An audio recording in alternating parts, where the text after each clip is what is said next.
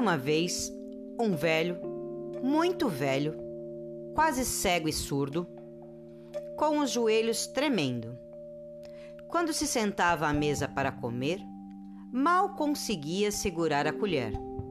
Derramava a sopa na toalha e, quando afinal acertava a boca, deixava sempre cair um bocado pelos cantos. O filho e a nora achavam que era uma porcaria e ficavam com nojo. Finalmente, acabaram fazendo o velho se sentar num canto atrás do fogão.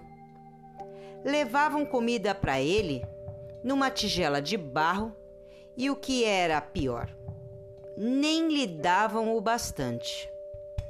O velho olhava para a mesa com os olhos compridos, muitas vezes cheios de lágrimas.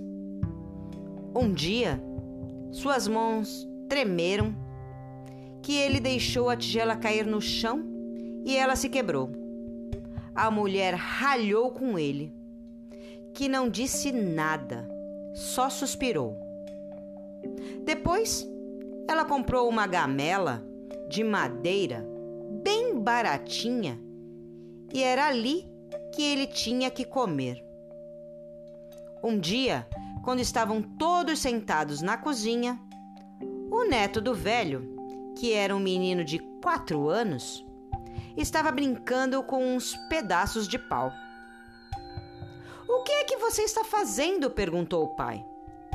Estou fazendo um coxo para papai e mamãe poderem comer quando eu crescer, o menino respondeu.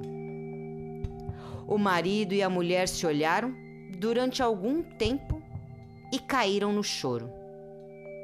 Depois disso, trouxeram o avô de volta para a mesa. Desde então, passaram a comer todos juntos. E mesmo quando o velho derramava alguma coisa, ninguém dizia nada.